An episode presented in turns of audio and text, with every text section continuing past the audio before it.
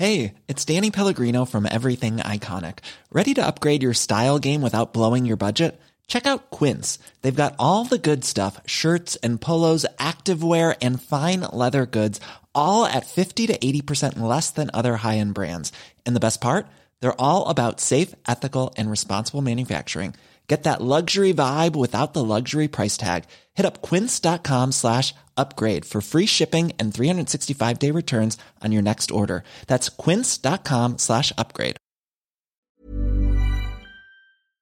Je suis donc avec Cœur de Pirate, alias Béatrice Martin. Ça fait 10 ans de carrière en 2018. Ton premier album euh, éponyme est sorti euh, en 2008 au Québec et en 2009 en France. Euh, depuis, t'as sorti trois albums, enfin, en tout, t'as sorti trois albums studio, pardon, Blonde euh, et Rose, plus euh, plein d'autres projets auxquels t'as participé euh, musicalement. Et là, bientôt, arrive ton quatrième album studio. En cas de tempête, ce parc sera fermé. Ce jardin sera ce fermé. jardin sera fermé, Oui, pardon. pardon. et dont le premier extrait, Prémonition, est sorti il y a quelques semaines. Ouais. Euh, moi, je voudrais donc euh, revenir euh, sur sur ta carrière, mais même un peu sur sur ta vie. Je voulais savoir comment était Béatrice quand elle était enfant. Alors, quand j'étais enfant, j'étais une personne assez réservée euh, et euh, j'étais un peu dans mon coin. Je dessinais beaucoup. Euh, ça a beaucoup changé à l'école primaire parce qu'avant, quand j'étais euh, vraiment plus petite, ma mère me disait non, je faisais toujours plein de concerts devant eux et j'étais vraiment euh, très extrovertie. Et tout ça s'est traduit euh, différemment quand j'ai grandi. Et ça m'a suivi quand même vers l'adolescence, donc de l'adolescence. Donc c'est vraiment, c'est très drôle de voir que justement je suis capable de faire ce que je fais aujourd'hui, alors que j'étais complètement tétanisée par par euh, par la gêne quand j'étais enfant, ouais. Tu as commencé très tôt euh, la musique. Ta mère était pianiste, du coup, tu as baigné dedans euh, très jeune. Oui. Et tu as même été au conservatoire euh, Ouais. à l'âge de 9 ans? Ouais, j'ai été. En fait, j'ai commencé le piano vers 3-4 ans, comme tu vois, comme on apprend aux enfants et tout. Et vers 9 ans, j'ai intégré le conservatoire dans leur programme pour les enfants et on a ça à Montréal. Euh, et c'est tout de suite euh, très rigoureux. Après, je pense à 9 ans, c'est pas si rigoureux que ça, mais je veux dire, ça devient vite quand même. On répète 2-3 heures par jour et tout. Euh, et moi, c'était ma mère qui était à côté de moi, euh, qui, qui, qui était là à côté de moi pendant que je, que je répétais. Donc, c'était un peu intense. J'avais une, relation très compliquée avec le piano. Et puis, euh, je suis contente de l'avoir faite parce que ça m'a... Et d'avoir cette relation-là avec ma mère parce que ça m'a servi par la suite. Ouais. Et euh, justement, cette relation avec ta mère liée au piano, c'était pas stressant pour toi? Si, en fait, c'était très stressant parce que tu- du coup, tu vois ta mère comme un peu comme ta prof, mais en même temps ta mère, et puis les deux ensemble. Et, et ça, je sais que ça nous a beaucoup nuit quand j'étais ado et tout, et que j'avais envie de faire autre chose, et que j'avais tellement pas envie de, de répéter après l'école et tout. Euh, et donc, ça, on se prenait beaucoup la tête avec ça. Donc, c'est vrai que c'est un peu compliqué d'avoir un parent qui est à côté de toi tout le temps, mais je pense que ça doit être pareil en sport. Et Ouais. tu vois, c'est c'est comme on a envie que ça soit euh, notre parent, quoi, pas notre coach ou notre prof. Ouais. Ok. Et justement, tu parlais de l'adolescence, t'as eu un espèce de, de moment, bah, je, pe- je pense comme tous les ados, Ah ouais, comme tous les ados, euh, rejeter, euh, rejeter ce truc-là. Ouais, carrément. À 14 ans, j'ai fait bon ben j'en ai marre. Euh, je pense pas que je vais faire ça de ma vie parce que là, je, je m'enlignais vraiment vers le, la pianiste classique, tu vois. Je, je allais, je continuais mon conservatoire, c'était ce que, ce que j'allais faire de ma vie.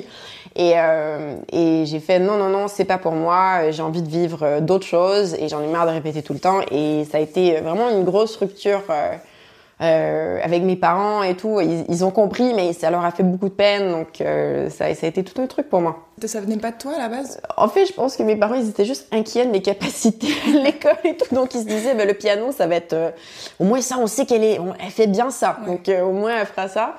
Euh, non, mais je pense que c'est... Ouais, c'était une façon pour moi aussi... euh, J'avais beaucoup de trucs d'hyperactivité quand j'avais de la misère à écouter et tout. J'avais tellement de musique dans la tête constamment que je pense que mes parents, ils, ils voyaient ça comme une façon pour moi de canaliser et de me mettre en ordre, contrairement à voilà, comme euh, juste être dans, dans, dans un champ libre à faire ce que je veux, quoi. Et du coup, à l'adolescence, euh, tu disais que t'étais euh, aussi réservée? À l'adolescence, j'étais euh, j'étais quand même dans ma bulle, mais c'est sûr que quand tu deviens ado, t'as envie d'appartenir, donc t'as envie d'appartenir à un groupe, t'as envie de... Et, et je me rappelle à l'école, il y avait, c'était une école très sportive, il y avait beaucoup de, de, de- d'équipes de sport et tout.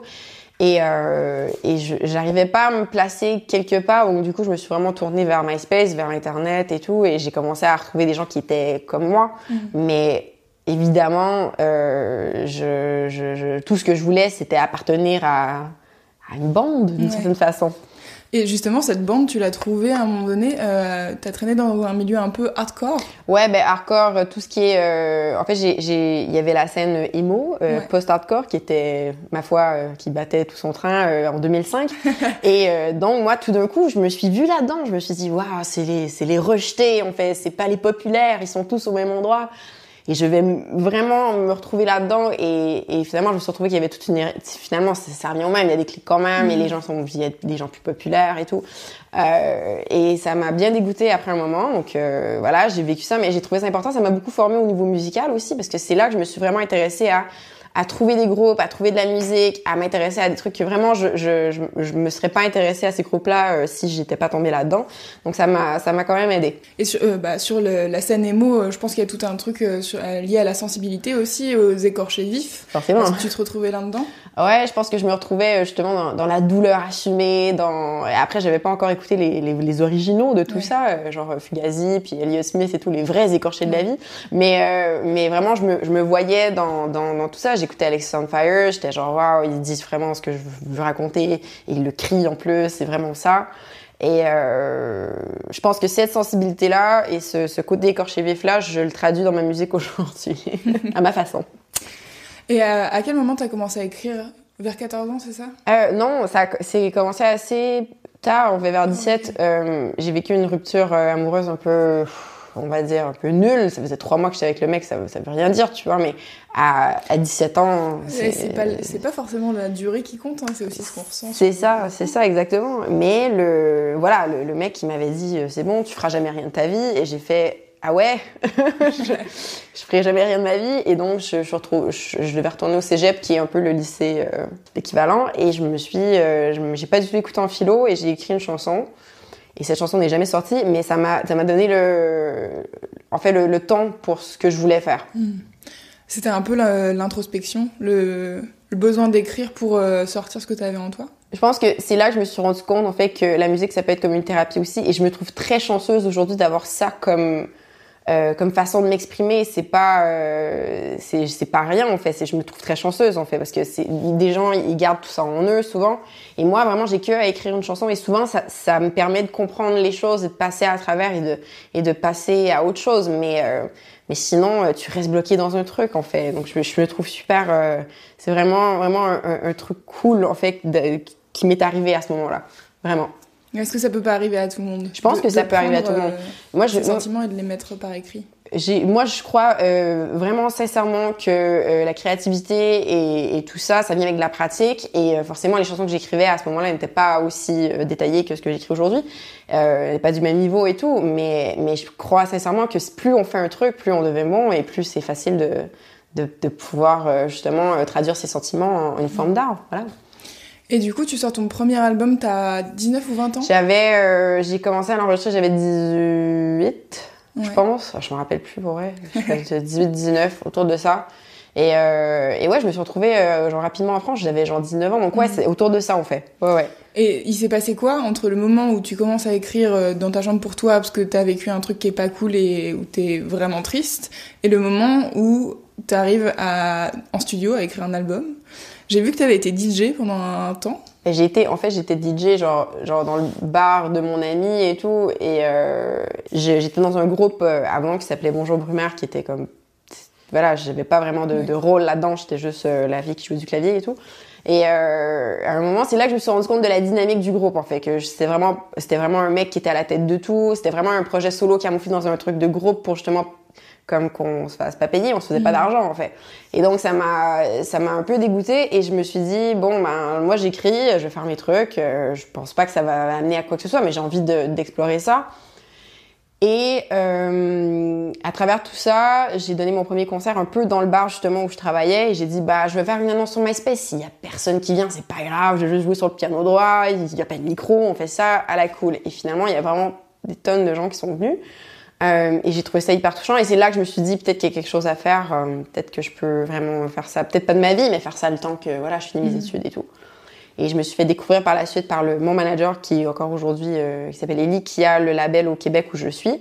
Et, euh, et ça, ça- en fait, c'est c'est plus devenu un projet de, que j'avais avec l'école, tu vois. C'est Ouais. devenu un truc euh, C'était énorme pour toi. Ça a dû être compliqué aussi à vivre euh, cette célébrité soudaine. Mais en fait, au Québec, ça a pris un peu plus de temps. Et en France, je me rendais pas compte. Parce que ce qui est arrivé, c'est que je suis tout de suite, genre, je me rappelle très bien, on faisait des concerts, des énormes scènes, on allait genre aux Ardentes, à Liège et tout. Et on y allait, je pensais qu'il allait avoir, genre, tu vois, on faisait des festivals, mais on n'avait pas de budget. Donc, on se disait, au pire, il y a 70 personnes qui sont là, qui nous regardent, c'est cool. Et euh, au même moment, comme des enfants, a commencé à rentrer en playlist. Et donc, ça jouait énormément. On était en, voiture, on a pris la voiture pour aller, euh, pour aller faire les concerts et tout. On faisait des routes euh, énormes. Et on était trois, tu vois. Et euh, pendant ce temps-là, on écoutait genre des émissions de, la radio et mm. tout ce qui jouait, c'était comme des enfants. Et là, j'ai fait ah ouais, ok, d'accord. Et, et j'ai trouvé ça juste génial, mais je m'en suis pas rendu compte de l'impact que tout ça allait avoir jusqu'à plus tard, en fait, jusqu'aux victoires et tout. Et ça, c'était en 2010, ouais. C'est marrant, je t'ai vu euh, récemment, t'es passé à Tout le monde en parle euh, au Québec. Ouais. Et ils ont fait une petite séquence euh, où ils font réécouter quelques anciens morceaux à toi. Et t'as l'air et en même temps touché et un peu gêné de t'entendre. Mais c'est horrible de s'entendre. mais c'est genre, c'est le truc. En fait, surtout que tu t'entends ton évolution. Et ça, c'est, c'est, c'est dur parce que quand tu sors de la musique, c'est ancré dans une période aussi. Mhm. Donc, je sais pas, quand le premier album est sorti, c'était en 2008, il y avait tout un côté folk qui était super fort et tout. Euh, il y a plein de choses que j'aurais fait différemment, mais je peux pas les faire. Je suis très contente de les avoir fait comme ça, mais on entend la progression, on entend mon changement, comment ma voix change. Ma voix, elle a changé énormément depuis. Euh, donc Même le style musical. ah bah oui, forcément, forcément. Après, ça reste quand même du cœur de pirate, mais c'est sûr qu'on évolue, donc c'est sûr de se réentendre. C'est gênant. Et euh, du coup, euh, le deuxième album, tu l'écris pendant la tournée du premier. Et euh, tu, j'ai j'ai lu quelque part que c'était hyper stressant pour toi parce qu'en fait, tu avais 30 minutes de concert sur ton premier disque. Ouais, bah oui. Du coup, tu étais obligé d'écrire des chansons pour allonger un peu les concerts, c'est ça? En fait, j'ai fait ça, j'en ai écrit quelques-unes, mais je faisais beaucoup de reprises aussi. Parce que, et ça, c'est le problème de tous les gens qui sortent un premier album, ils se retrouvent en concert, ils sont genre, bon, il faut que je fasse un concert d'une heure ah j'ai que 30 minutes de chanson, qu'est-ce que je fais? Donc c'est beaucoup de trouver des trucs pour euh, venir euh, feutrer et tout le concert pour que ça soit mieux, mais tu fais beaucoup de reprises et oui forcément j'ai écrit des nouvelles chansons, je me rappelle Place de la République, je l'ai joué en concert euh, avant que le deuxième album sorte, tu vois, mais j'étais j'étais un peu paumée, oh, j'ai 30 minutes, qu'est-ce que je fais? C'est sûr que d'avoir justement après ça les gens qui viennent te voir, qui disent ouais c'était trop court et tout, on a payé tant pour venir te voir, c'est c'est triste, tu vois. Genre, je me mhm. dis, merde, j'aimerais ça pouvoir en donner plus. Mais, euh, mais maintenant, euh, genre, je pense que les gens qui vont venir me voir en concert, c'est genre que, des, que les hits, en fait. Donc, c'est ça, c'est. Planning for your next trip? Elevate your travel style with Quince. Quince has all the jet setting essentials you'll want for your next getaway, like European linen, premium luggage options, buttery soft Italian leather bags, and so much more. And it's all priced at 50 to 80% less than similar brands. Plus, Quince only works with factories that use safe and ethical manufacturing practices. Pack your bags with high-quality essentials you'll be wearing for vacations to come with Quince. Go to quince.com slash trip for free shipping and 365-day returns. C'est cool pour moi. Je suis contente. Après ça, tu sors, euh, tu sors Rose, euh, qui est un peu un retour euh, inspiration grâce à ta fille. après Chromie Soigné, je pensais pas retomber dans la musique tout de suite. Je me suis dit, je vais peut-être attendre et tout. Et j'avais, j'avais des choses à dire, mais forcément, j'avais, j'avais vécu beaucoup de choses dans le passé, une façon d'écrire dans le passé que je voulais pas répéter non plus. Donc, c'était plus rétrospectif, ça parlait plus de mes insécurités, de mon rôle dans mes actions de ce qui est arrivé dans ma vie. Et, ça a été un, album quand même assez important pour moi parce que euh, ça m'a permis de me rendre compte de ce que je voulais pas dans ma vie. Et donc, euh, ça m'a permis, oui, de faire des concerts partout et j'étais trop contente, mais genre, j'ai trop fait de concerts, j'en ai fait trop sur trop de territoires, j'aurais jamais dû faire ça, j'aurais dû vraiment mieux planifier. Et, euh, et du coup, ça m'a fait délaisser les territoires principaux, tu vois, donc ça m'a Maintenant, je sais, je, je sais ce qu'il faut que je fasse et, et c'est une défaite que, que j'ai vécue au plan personnel, mais je suis très fière de l'album quand même et, euh, et ça m'a permis de vivre des trucs euh, énormes même avec le public et tout. Quand, quand je repense à cette chanson Crier tout bas qui était complètement, mais tu vois, genre, ça a été un single, mais genre tout le monde ne l'a pas écouté mm-hmm. parce que le disque a été bossé d'une certaine façon. Euh, quand Crier tout bas a été chanté par Yadam à la Nouvelle Star et que j'ai vu justement cette chanson s'était rendue au Venezuela, que lui il l'avait c'est quoi c'est pas rien et, et, donc ça te donne un peu d'espoir et de dire que en fait tu fais quelque chose de bien et et que les gens t'écoutent quand même. Ouais, et que les gens sont touchés par ton travail, et surtout. euh, Ouais. Pour toi, c'était un moment fort, euh, la reprise de Yadam à fou. Nouvelle Star. ouais. C'était fou parce que j'étais vraiment, en plus, euh, j'ai fait Nouvelle Star vraiment dans l'optique que j'allais pas refaire de musique, j'allais plus sortir d'album, j'allais rester dans l'ombre et tout. J'étais vraiment rendue là. Et quand il a chanté ma chanson, j'ai fait, ça m'a tout de suite ramené à tout ce que j'ai vécu, mes défaites comme mes joies et tous les trucs fous que j'ai. Et bref, euh, j'ai, je me suis basée là-dessus en me disant, si lui l'a écouté, s'il m'a entendu du Venezuela et tout, et que je fais ça pour ces gens-là, bah je peux continuer à faire de la musique un petit peu, on verra. C'est marrant, j'ai l'impression que c'est, ça fait deux fois que tu, tu dis que t'as des doutes euh, sur, euh, sur ta musique. Est-ce que t'as l'impression de, t'as eu l'impression d'avoir fait le tour pendant un moment ou c'était juste parce que t'étais, euh, ça avait été tellement stressant que t'avais pas envie de, de recommencer? En fait, je, je vais expliquer le concept de, de la tournée et comment ça, ça joue sur le. Je psyché de... que peu de gens sont au courant. De Les gens sont pas marche. trop au courant, mais c'est c'est pas grave, tu vois. C'est bien de garder un peu le côté imaginaire, magique et tout, parce que c'est vrai que ce qu'on vit sur scène, c'est magnifique, c'est magique. Un concert, c'est soit ça se passe hyper bien et t'es comme sur un- au huitième ciel, tu vois, ou ça se passe très mal, mais ça, ça arrive. euh, Je, suis contente, ça se passe rarement euh, ces temps-ci. Mais ce qui se passe, c'est que tu vis un high énorme et après, tu retombes dans la solitude. En fait, toute la journée, t'attends dans le tourbus pour faire ton heure de concert.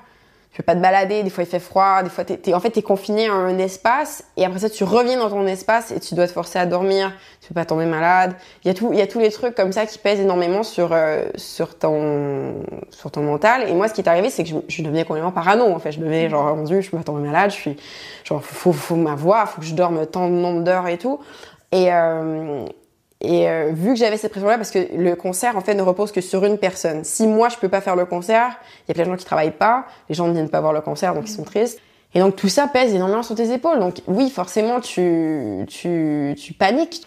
Et ouais, c'est un stress énorme. Et le problème quand tout ça s'arrête, c'est que tu tombes en genre de il y a un vide, il y a un vide qui qui est plus comblé. Et, euh, et je pense que je suis pas la seule. Hein. Je pense qu'on est plein d'artistes dans cette situation-là.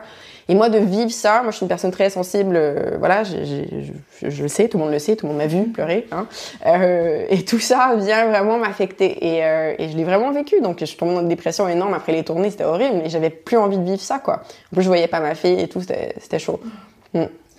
Euh, tu dis justement que tu es très sensible et je trouve que c'est un truc qui se retrouve forcément dans ton travail et je trouve que c'est une force en fait de, de se montrer euh, aussi euh, vulnérable et de montrer tes sentiments comme ça. Euh, comment est-ce que tu arrives à le faire? Parce que moi je, je, je suis hyper respectueuse parce que je me dis en fait tu mets ta vie euh, et tu la donnes aux gens comme ça et ils, ils, ils la prennent et en fait euh, rien qu'à la nouvelle star toutes les critiques euh, qui ont été faites alors parce que tu pleures ou alors tu souris pas assez ou etc j'étais là en fait peut-être juste laissons-la vivre Mais en fait, on m'a que dit ces trucs-là parce que je suis une femme, en fait. On dirait Mhm. pas ça à un mec. Benjamin Biolay, il a pas souri toute l'émission. Personne lui a dit, genre, bah, tu souris pas, en fait. Moi, j'étais, j'étais, j'étais au, j'étais là, tu vois, j'étais là, je souriais pas. Des fois, je souriais tout le temps, en plus, j'étais crampée Ouais. tout le temps, mais les gens, ils voyaient que le négatif et j'ai trouvé ça, euh, mais pas tout le temps. hein. Après, il y a des gens qui se voyaient vraiment en moi et qui étaient d'accord avec moi. Donc, tu peux pas plaire à tout le monde et ça, je suis, vraiment d'accord avec ça. Euh, mais c'est vrai que toutes mes expressions, on les voit passer dans mon visage et ça, c'est comme ça que je suis. Après, c'est important pour moi de partager avec les gens qui m'écoutent parce que c'est pour ça que je fais de la musique. C'est parce qu'ils m'écoutent, en fait. C'est pas parce que je veux rayonner ou j'ai envie de briller. C'est vraiment parce que je veux, rejoindre les gens. Je me base sur le concept que quand je vais voir un groupe et que ce groupe-là chante exactement ce que je ressens à ce moment-là, je leur suis tellement reconnaissant. Je me dis que ça doit être ça aussi, donc euh, je veux continuer à faire ça juste pour ça. Euh, mais c'est vrai que de se montrer vulnérable, en fait, c'est très, c'est très sain, apparemment. Moi, je- j'en ai parlé un petit peu parce que je me demandais. apparemment, c'est très sain, et de pleurer, c'est très sain et tout. Et ça, ça demande que justement, tu, tu, tu vis les émotions de la bonne façon et tu as de l'empathie. Et, et je pense qu'on oublie ça parfois.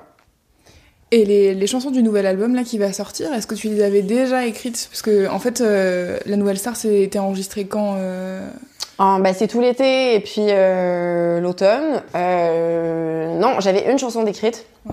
euh, qui était Somnambule, qui est une balade très très. Je l'aime beaucoup cette chanson. Et, et après j'ai arrêté d'écrire pendant des mois parce que j'étais justement, j'en ai parlé après la tournée, j'avais tellement vécu un high de tournée qu'après j'étais complètement dépitée, j'avais plus rien, j'étais comme ah, j'ai plus, j'ai plus tout ça, j'ai plus l'énergie de la tournée, je suis triste. Et donc, j'étais plus capable d'écrire. Je, j'étais, j'étais, je me suis rendu compte qu'il y avait un problème. En fait, si je suis pas capable d'écrire, c'est qu'il y a un problème. Et euh, j'ai arrêté de boire, j'ai arrêté de faire plein de trucs euh, qui étaient, euh, en fait, qui, qui, qui, me ralentissaient. Parce que c'est, correct de boire, mais moi, quand, quand je, je suis alerte et tout, là, c'est là où la musique vient. Ouais. Et donc, j'ai arrêté tout ça. Je me suis concentrée sur moi, sur mon, mon intérieur et tout. Et, et je me suis rendu compte qu'il m'était arrivé des tonnes de trucs et je j'en avais pas parlé. Il y a des trucs que j'avais peur d'en parler justement parce que j'avais peur qu'on m'associe à ça, j'avais peur qu'on que ça soit justement, je m'étais tellement fait traîner dans la presse avec avec plein de trucs que je me suis dit j'ai pas envie qu'on reprenne ça. Mais je me suis dit là c'est le moment de le faire. Non seulement parce qu'il y a eu des mouvements qui ont fait en sorte que moi je peux en parler maintenant, mais ça c'est super. Euh, mais aussi pour ma fille quoi parce que je me dis un jour peut-être qu'elle va écouter mon album et euh, j'ai envie de l'inspirer j'ai pas envie de lui, de lui donner un truc euh, qui a pas de signification ouais. Tu parles de mouvement, euh, je suppose que tu parles de, de MeToo, de tout ce qui s'est passé euh, récemment. J'ai vu que sur les réseaux sociaux, euh, tu en avais beaucoup parlé et, euh, et tu disais que tu avais écrit une chanson qui, qui, était vraiment... J'en ai écrit plusieurs, mais j'en ai une ouais. qui... Parce qu'avec le truc d'Aziz Ansari, en fait... Ouais. Et ce qui est arrivé avec le truc d'Aziz Ansari, c'est qu'il y a plein de gens, ça a divisé les gens. Moi, je, je me rappelle, je l'ai vu même dans les conversations avec des gens comme complètement normaux, tu vois, les gens qui sont genre, mais non, c'était juste comme une mauvaise date et tout. Et j'ai fait, mais non, c'est pas juste une mauvaise date. Le mec, il courait après dans l'appartement, genre il la laissait pas partir, il écoutait pas le nom quand elle le disait. Pour moi, c'est pas c'est pas une mauvaise date. Après, euh, et les gens se sont basés justement sur ses actions à la fille pour justifier ça. Et j'ai trouvé ça pas cool parce qu'en en fait, tu peux pas savoir le background de la fille. Tu sais pas comment, elle a grandi, comment elle, a vécu certains trucs. Et c'est important de prendre ça en compte. Moi, j'étais dans des situations comme ça, euh, genre plein de fois, et la raison pourquoi on se met dans ces situations-là, c'est qu'on a peur de briser l'ego et le, la, la, perception masculine, euh, parce que ça a été inculqué depuis qu'on est toute petite, que finalement, genre, euh, voilà, c'est nous, on n'a pas notre mot à dire, et c'est et c'est un problème. Et je pense qu'il faut que la conversation change et, et que et qu'on on éduque non seulement les garçons mais aussi les filles à savoir mettre nos limites. Il y a une scène dans euh, euh, The End of the Fucking World qui est très bien là-dessus et qui est très claire, mais euh, mais il y a une scène très bien où Elsa dit non au mec alors qu'ils ont commencé à se chauffer et tout, et le mec lui dit non mais t'es qu'une salope, tu vois. Et c'est ça en fait, c'est ça qui ouais. se passe à chaque fois, et, et même si la fille te dit non, c'est censé être non, mais on n'a pas envie de se retrouver confronté à quelque chose qu'on n'a pas euh, envie de vivre nécessairement à ce moment-là. Tu vois, on peut changer d'avis. c'est très marrant sur Twitter, il y a pas très longtemps, t'as demandé à ce que quelqu'un euh, cut un passage euh, d'une interview à Salut les Terriens que t'as fait il y a ouais. trois ans, deux ans. Est-ce que vous avez déjà chauffé un mec à mort avant de partir? Oh oui. Aïe, aïe, aïe. Ah bah oui. De toute façon, le consentement, c'est ça. Je veux dire, j'ai beau te chauffer autant que je veux, non, c'est non.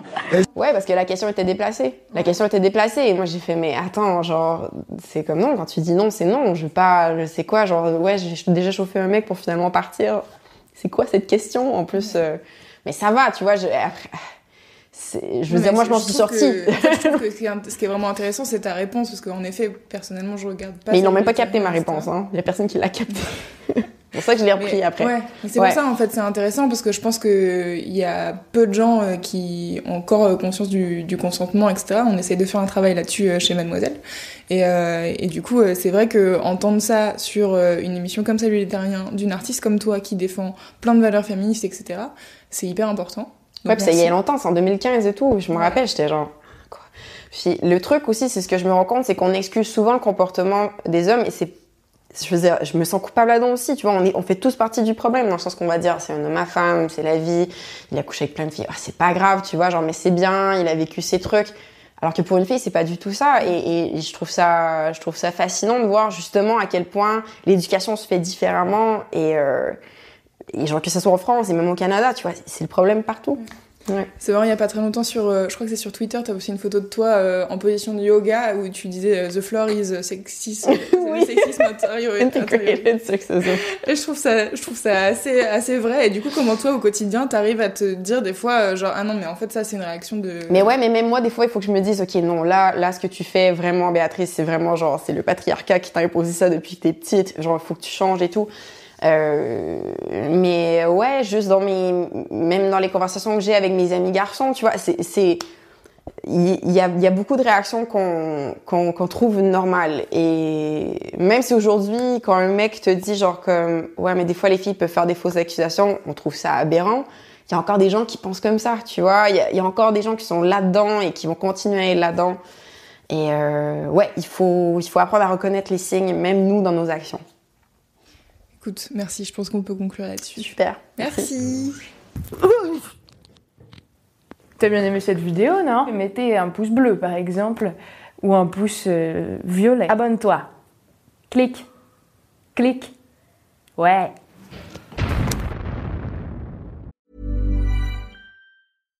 Hi, I'm Daniel, founder of Pretty Litter.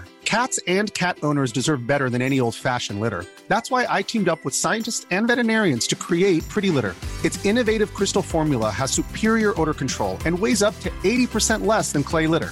Pretty Litter even monitors health by changing colors to help detect early signs of potential illness. It's the world's smartest kitty litter. Go to prettylitter.com and use code ACAST for 20% off your first order and a free cat toy. Terms and conditions apply. See site for details.